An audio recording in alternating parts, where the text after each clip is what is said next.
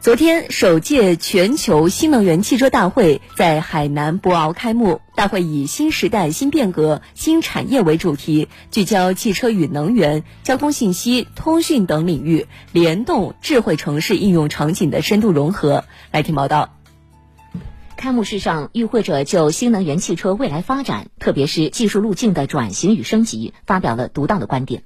上汽集团总裁陈志新认为，只有坚定不移地发展核心技术，并推动新能源技术与智能网联等创新技术的融合发展，才能应对来自全球的竞争和挑战，才能减少对补贴政策的依赖，真正实现新能源汽车产业的高质量发展。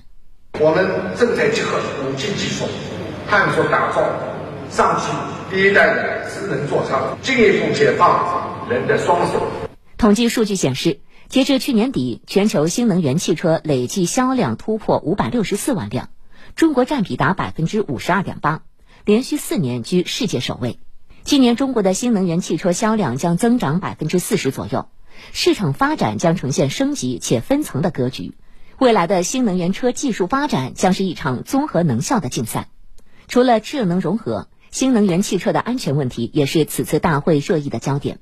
工信部负责人在会上表示，正在牵头进一步要求全行业安全排查，并指导组织编写新能源汽车安全指南。